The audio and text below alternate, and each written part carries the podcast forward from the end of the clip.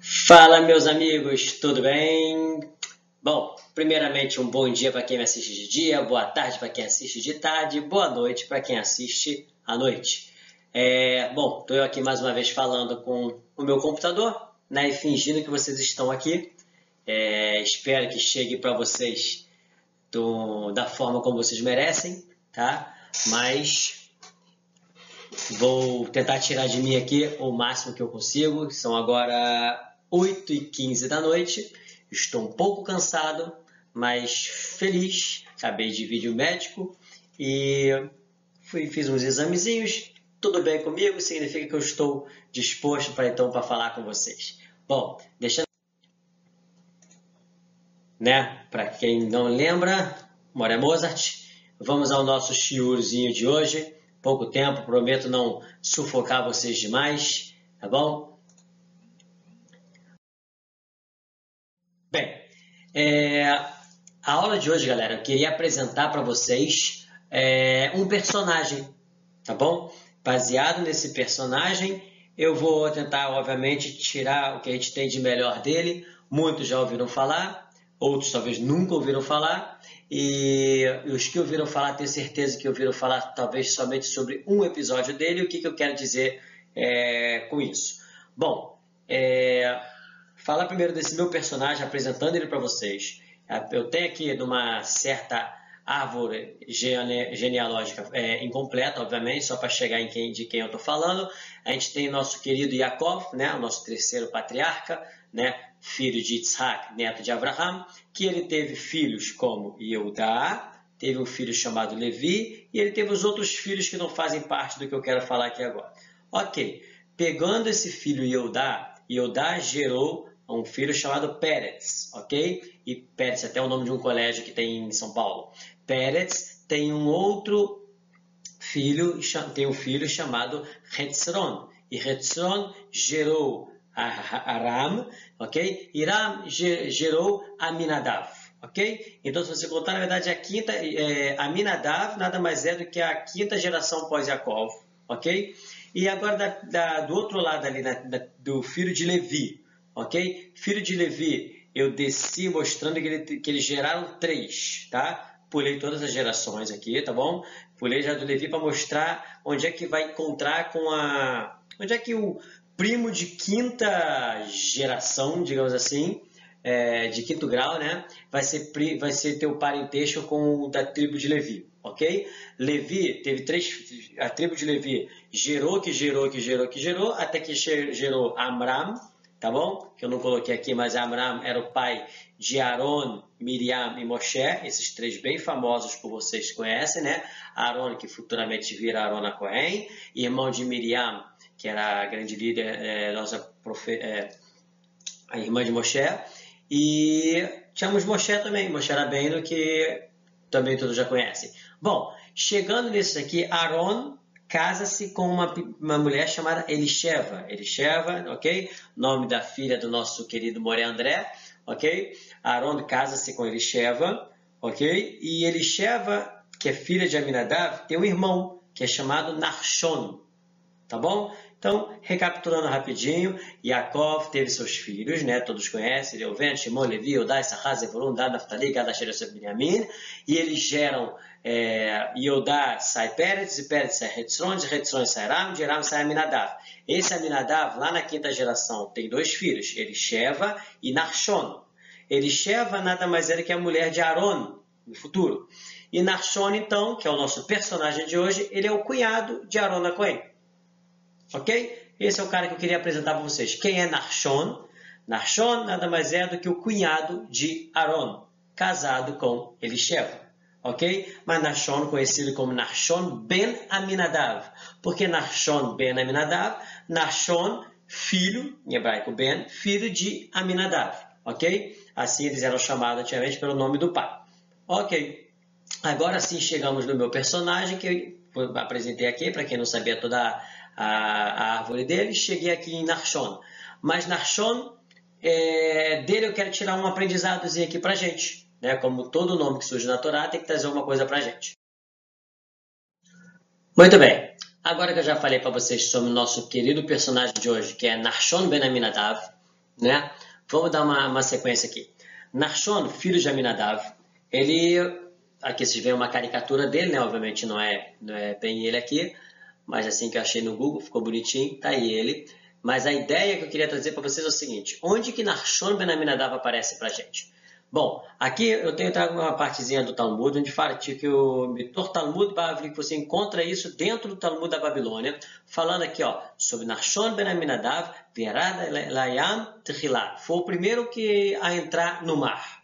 Ok? Isso já faz vocês lembrarem do que eu estou falando, mas eu vou um pouquinho mais. Fala o seguinte, é, no meio do... quando o povo chegou de frente para o mar, né, uma história muito conhecida, você tem lá é, o, povo, o povo debatendo entre ele. Um falando, cara, é, vamos entrar. O outro fala, não, vamos voltar. O outro fala, vamos é, esperar um milagre. O outro fala, não, o milagre não vai vir pela natureza, vai, o milagre tem que ser uma coisa natural, o outro vai ser espiritual. Enfim, começaram a ficar brigando entre eles. E até que, portanto, que falam, não, Zelmer en aniored techilá layam. Um fala, eu não vou ser o primeiro a entrar. Vezelmer, e o outro fala, Enanioret Hilalayam. E o outro fala, também não vou ser o primeiro, não. Do tipo, ah, vai tu lá. E vai tu, vai tu, se der certo para você. Kafetz Narshon Ben Aminadav, Veyarad Layam Tehilá. Pulou é, Narshon Ben Aminadav dentro do mar como o primeiro. E, e foi o primeiro né, a entrar. Tá? Ou seja, aqui a gente está falando, na verdade, de um, de um, de um nasci, de um líder da, da tribo de Eudá, né? que ele pega e ele é o primeiro a entrar dentro do, dentro do mar. Na, na Criatem Suf, da abertura do mar, ele, né, como eu falei que ele veio da descendência de Eudá, então ele é da tribo de Eudá, Aminadab também era da tribo de Eudá, que é o pai dele. Então a primeira tribo a entrar, né, você já deve ter visto talvez que o mar tem que que era dividido por entrada de tribos, né? E a primeira e o Midrash fala que a primeira tribo a entrar foi Eudá e dentro da tribo de Eudá, o primeiro a entrar foi é, Narshon Ben Aminadav. Ok? Esse é o grande personagem que a gente está falando aqui. Tudo bem.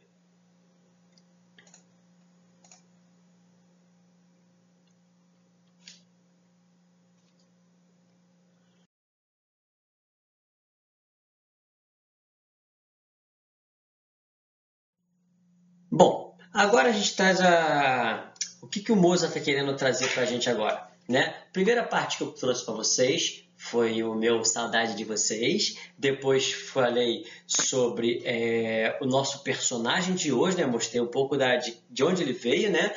De que tribo ele veio, né? Que ele veio, mostrei agora que ele veio da tribo de Eudá, né? Que ele era casado, que ele, desculpa, ele era irmão de Elisheva, que era casada com Aaron, né? Mostrando mais ou menos quem é Narshon. E agora eu mostrei, na verdade, para vocês que ele foi o primeiro a entrar dentro do mar. Né? E agora, obviamente, tentar trazer para a gente aqui um aprendizado é, disso tudo. Se olhar legal, Narshon, quando ele pula dentro do mar, tem um problema aqui. Ele vê na frente dele só água. Só água não é normal, vai. Vou pegar agora, cara, vou entrar e algo vai acontecer. Se eu estou vendo na minha frente um obstáculo gigantesco, uma coisa que eu não consigo vencer, quem sou eu para entrar nesse mar? Esse é o grande pensamento que todos tinham. Com razão. Todas as pessoas, todo, todo o povo olhava e via, cara, e a água eu não vou entrar. Não faz sentido eu entrar. É uma coisa que eu não tenho como vencer. Só que essa essa era a visão de todos. Isso era o que os outros viam. Os outros, eu digo, o povo via. Só que Narshon não era burro. Narshon não olhava para isso, isso, porque isso aqui era só o obstáculo. Ok? Ele olhava o seguinte: ele tinha fé em Hashem. Ele acreditava.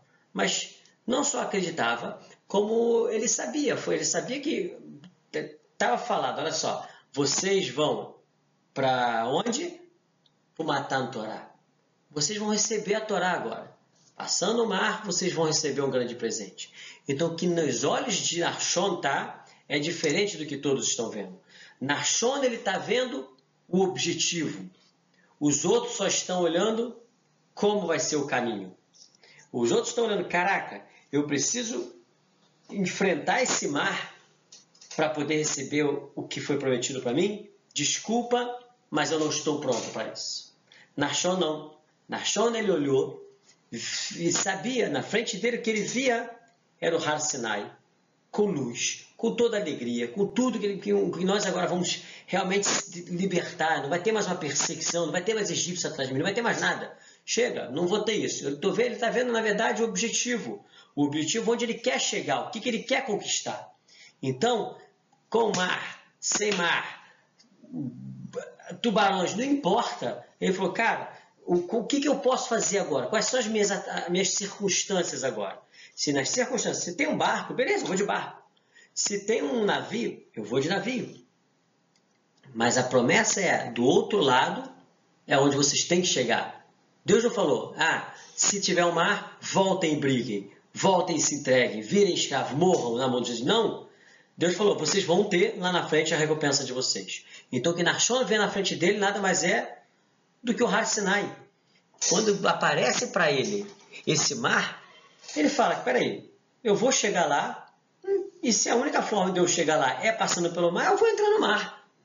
E Moshe ainda fala, vai para o mar? Ele não pensou duas vezes. Ele simplesmente entra no mar e segue.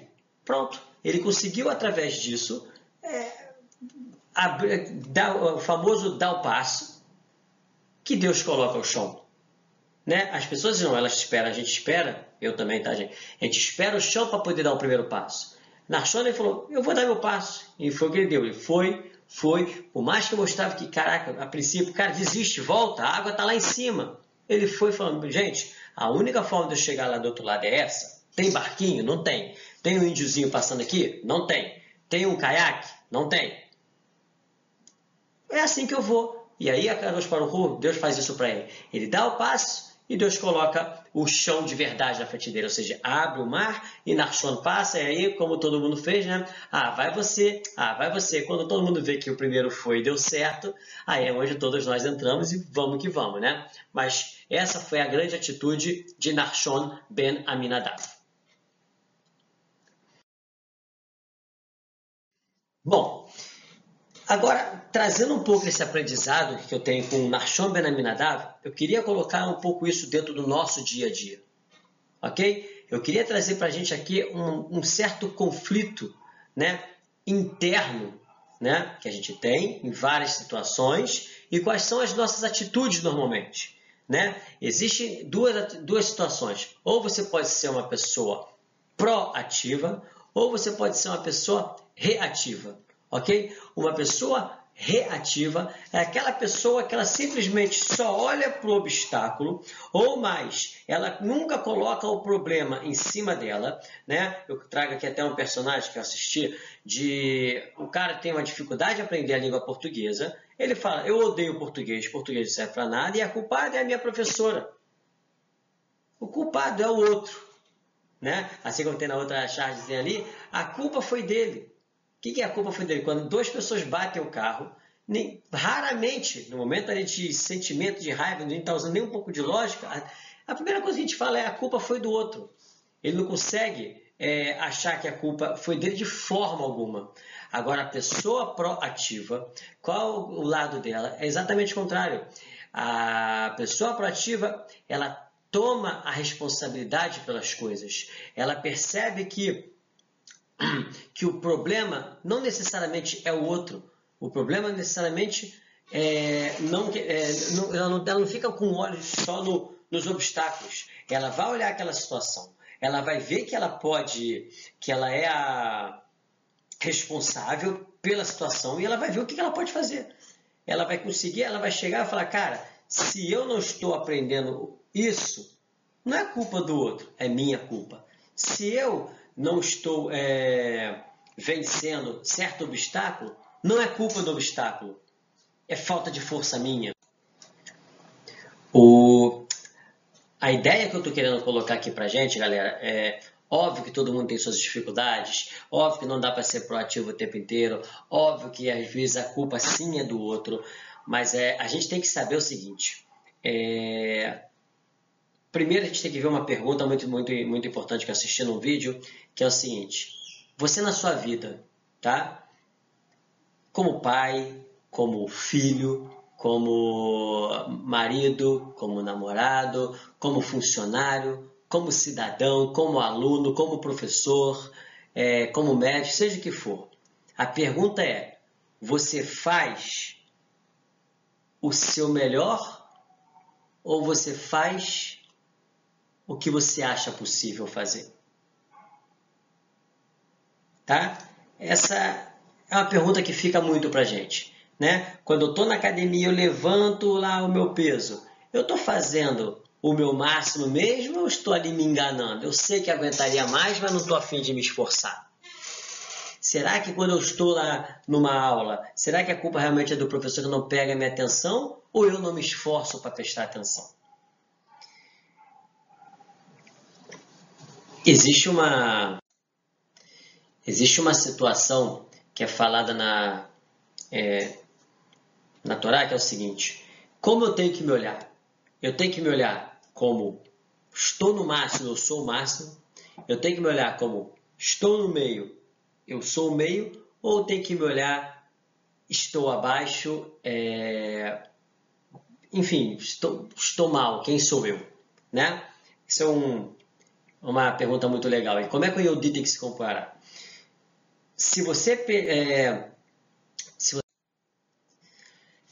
Se você pensar naquela grande história de que a vida é como andar de bicicleta, você está numa ladeira, ok?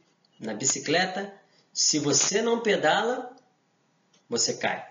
Se você pedala, você consegue subir, ok? Não existe ficar estagnado, tá? O grande problema de você ficar estagnado, com certeza, você cair ok? Mas o que, que isso tudo tem a ver com ser proativo? O que, que isso tudo tem a ver com Narshon Ben Aminadav?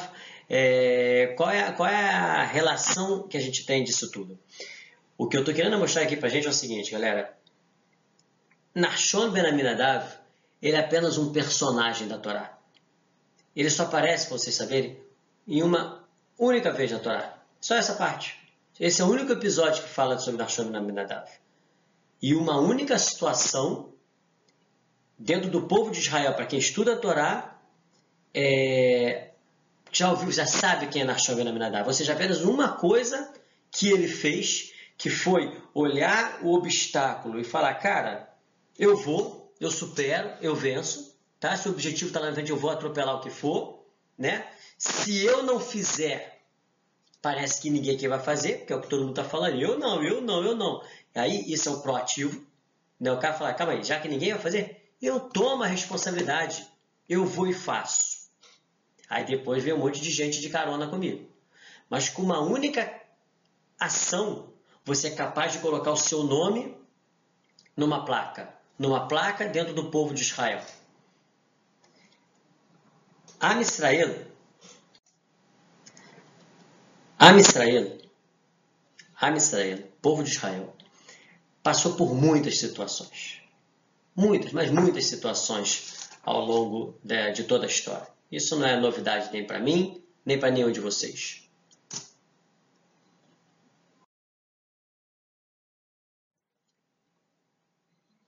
Mas a gente tem que pensar o seguinte: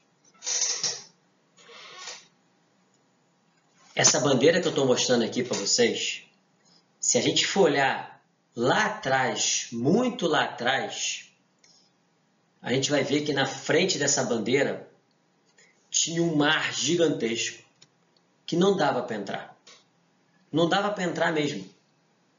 Você vai ter que enfrentar é, conflitos para entrar dentro da terra de Israel. Você vai enfrentar muitos conflitos para se manter dentro da terra de Israel. Você vai enfrentar muitos muitos antissemitas pelo mundo, você vai enfrentar um holocausto, você vai enfrentar inquisição, você vai enfrentar antissemitismo. Quem ia falar que um povinho desse tamanho dentro do mundo teria hoje um país onde hoje nós, povo judeu, é o Narshon Ben Aminadav. Povo de judeu nada mais é do que Narshon Ben Aminadav. Sempre foi assim. Se o povo de judeu olhasse só para o obstáculo e visse o mar na frente, falava, cara, não tem como enfrentar. Como assim eu vou enfrentar um mar desse? Não tem a menor chance. Mas não. O povo olhava para o Har Sinai. O povo olhava a terra de Israel. O povo olhava o objetivo. A gente é educado a olhar para o objetivo. Faça o seu melhor dentro das condições que vocês tinham. Se uma condição do povo de Israel para entrar numa guerra era usando estilingue e os outros grandes armas, a gente vai de estilingue. Se a arma do nosso povo para enfrentar qualquer outra situação é só através de livros e de palavras, a gente usa os livros e as palavras. A gente tem que usar o que a gente tem de melhor naquela situação e não ficar reclamando. Hoje a situação é pandemia. Beleza, concordo, difícil para uns, muito difícil para outros. Para mim, realmente não posso reclamar. Quem sou eu para ficar falando de dificuldades aqui? Mas dá o nosso melhor em cima daquilo.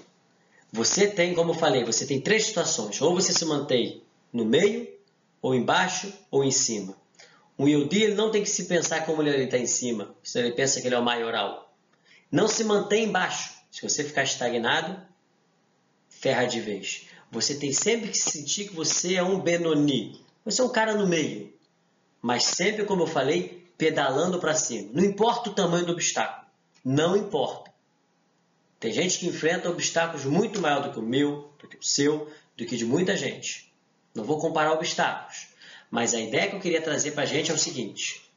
Narshon Ben Aminadav é um personagem que só apareceu uma vez e deixou para a gente esse ensinamento. O ensinamento que nossos sábios trazem dentro do Talmud. De que se ninguém for proativo e fizer, faça você.